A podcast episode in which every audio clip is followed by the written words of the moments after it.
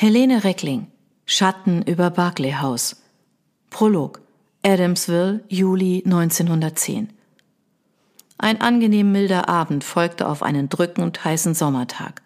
Der Wind trug die Klänge des Festes, zarte Melodien, dargeboten von einem Streichquartett, fröhliche Stimmen und heiteres Lachen zu dem geöffneten Fenster im ersten Stock hinauf.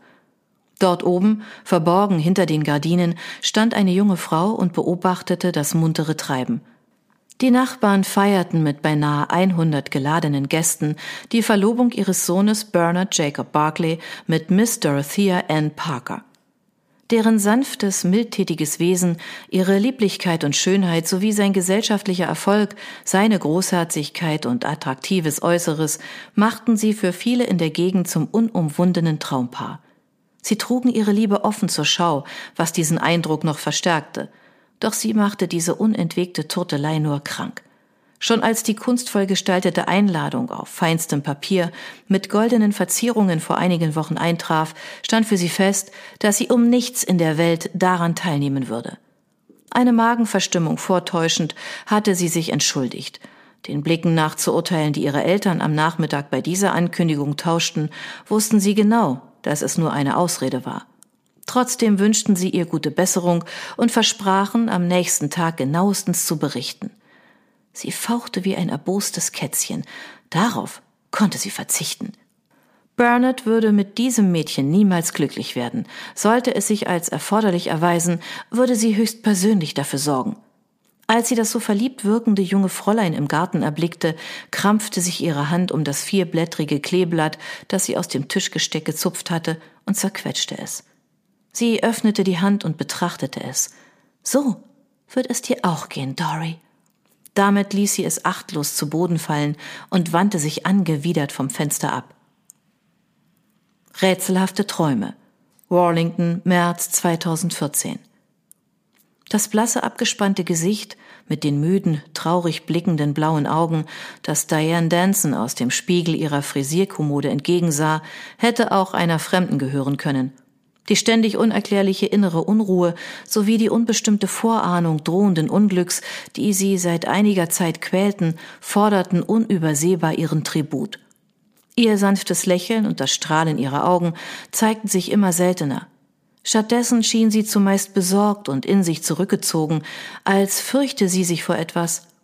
Doch wie konnte man sich vor etwas fürchten, dem man keinen Namen geben konnte? Diane schob eine ihrer langen dunkelblonden Strähnen hinter das Ohr und betrachtete dieses erbärmliche Wesen im Spiegel forschend. So sehr sie sich auch bemühte, es gelang ihr nicht zu sagen, was es war, das sie so mitnahm. Nun ja, sie arbeitete viel, doch nicht mehr als gewöhnlich. Ihre Ausflüge ins Nachtleben waren nicht erwähnenswert.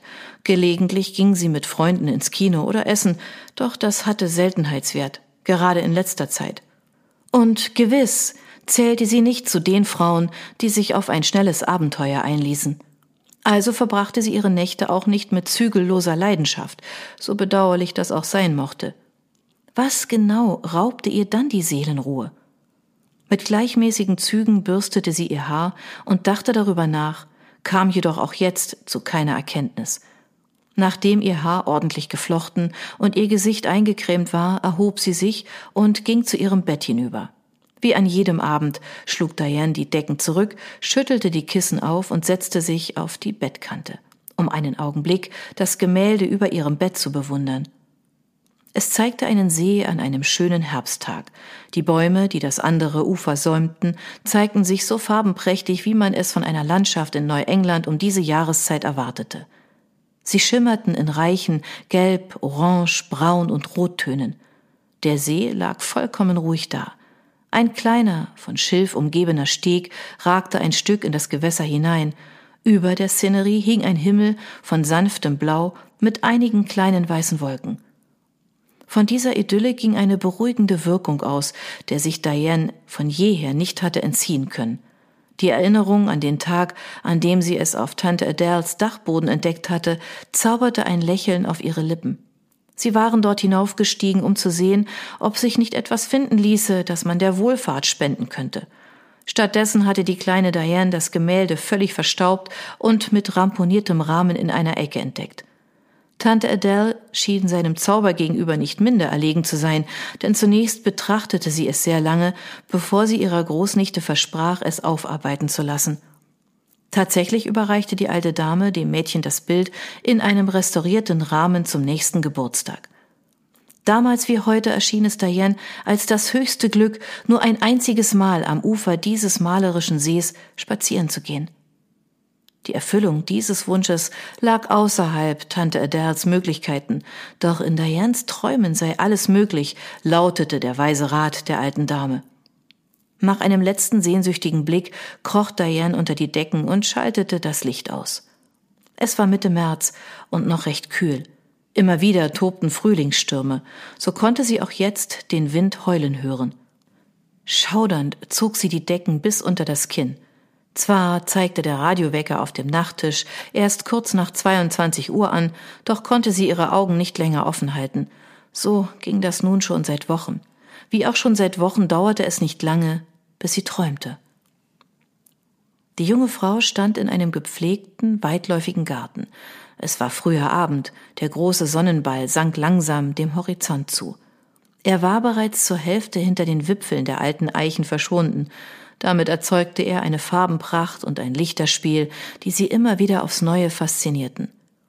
Hoch über ihr in den Bäumen zwitscherten die Vögel noch immer munter ihr Lied. Der sanfte Abendwind umspielte die Frau. Diese legte ihre Hände sacht über ihren runden Bauch und schritt langsam weiter den breiten Gartenweg entlang. Ihr langer brauner Rock raschelte bei jeder Bewegung. Ihr kastanienbraunes Haar trug sie ordentlich aufgesteckt und nur wenige Löckchen umrahmten ihr schmales, blasses Gesicht. Verträumt summte sie vor sich hin. Tief in Gedanken versunken bemerkte sie nicht, dass sich ihr ein junger Mann von etwa dreißig Jahren näherte. Er trat auf sie zu und berührte vorsichtig ihren Arm. Erschrocken zuckte sie bei seiner Berührung zusammen. Entschuldige, Liebes, ich wollte dich nicht erschrecken. Er nahm ihre rechte und hauchte einen Kuss darauf. Anschließend richtete er sich wieder auf und legte sie lächelnd in seine Armbeuge. Es ist schon gut, mein Lieber. Ich war so in meinen Gedanken gefangen, dass ich alles um mich herum vergessen habe. Ein liebevolles Lächeln begleitete ihre Worte. Er überragte sie um gut einen Kopf und war breit und kräftig gebaut. Ein Mann, der trotz seines Standes mit harter Arbeit sehr vertraut war. Er trug eine hellgraue Hose, ein weißes Hemd mit aufgeschlagenen Ärmeln und eine ebenfalls hellgraue Weste. Weißt du, Liebes, ich habe mich in dich verliebt, weil du deinen Kopf nicht nur zum Frisieren benutzt, doch es gefällt mir nicht, wenn du so viel grübelst.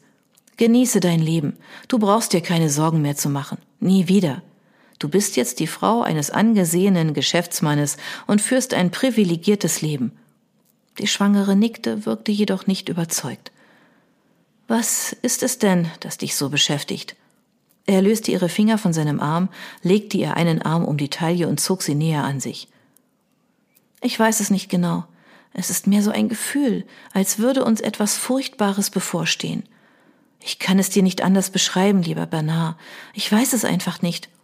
Ihr Blick wanderte unruhig umher und sie machte eine vage Handbewegung. Es ist schon gut, Dorothea. Was sollte uns schon geschehen?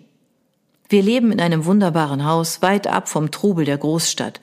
Wir besitzen mehr Geld, als wir jemals ausgeben könnten, und am wichtigsten ist, wir haben einander.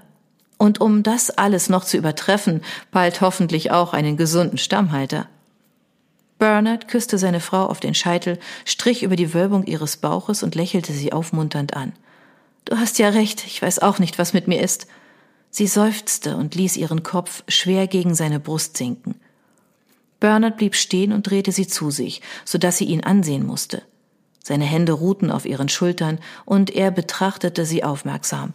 Sie war blass und wirkte so zerbrechlich und hilflos.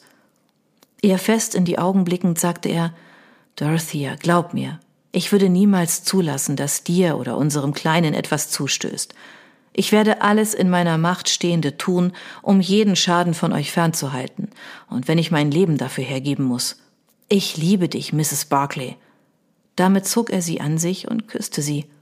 Für einen Augenblick gelang es Dorothea, ihre düsteren Gedanken zu vergessen. Sie lehnte sich an ihren Mann, legte ihre Arme um seine Taille und ergab sich seinem Kuss.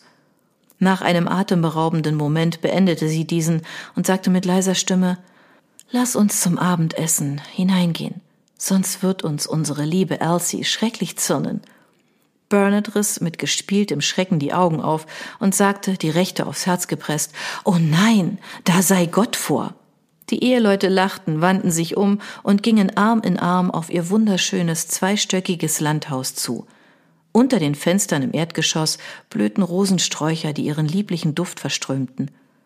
Das Paar schritt einige Stufen empor und betrat die große, geflieste Terrasse, wo es bereits von einem gedeckten Tisch erwartet wurde. Die junge Dorothea schloss kurz die Augen und atmete den süßen Duft der Rosen und das kräftige, würzige Aroma der Speisen vor ihr tief ein. Als sie die Augen wieder öffnete und den Blick ihres Mannes sah, den er ihr über sein Weinglas hinweg schenkte, errötete sie. Sie senkte den Blick und widmete sich mit Hingabe dem Abendessen. Als Diane erwachte, glaubte sie immer noch, den Duft der Rosen wahrzunehmen. Es schien ihr gesamtes Schlafzimmer zu erfüllen. Sie spürte ein Kribbeln im Bauch, als hätte sie Bernards Zärtlichkeiten selbst erfahren und nicht nur davon geträumt. Ihr Herz pochte heftig und sie fühlte sich schwindlig. Verwirrt schüttelte sie den Kopf und blickte zu ihrem Wecker hinüber. Es war gerade einmal halb eins, sie konnte doch noch so lange schlafen. Es war Wochenende und sie musste morgen früh nicht ins Büro. Also ließ sie sich in die Kissen zurücksinken und versuchte wieder einzuschlafen. Als es ihr endlich gelang, wurde ihr Schlaf erneut von wirren Träumen von Dorothea und ihrem Mann Bernard heimgesucht. Was hatte das zu bedeuten? Am Morgen wurde Diane gegen acht Uhr von einem frenetischen Klingeln an der Haustür geweckt. So sehr sie sich auch bemühte, es zu ignorieren, gelang es ihr nicht. Genervt warf sie die Bettdecke von sich, erhob sich und stapfte zur Tür. Nicht einmal am Wochenende hatte man seine Ruhe, grummelte sie dabei vor sich hin. Vor der Tür stand aufgeregt auf und abhüpfend ihre drei Jahre jüngere Schwester Millie.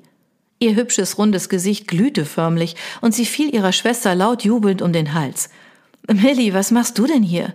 Ich dachte, du wolltest das Wochenende mit deinem Liebsten verbringen. Diane befreite sich aus der Umarmung und trat einen Schritt zurück. Jeff hat mich gebeten, seine Frau zu werden. Und ich habe Ja gesagt. Ich werde heiraten, Di.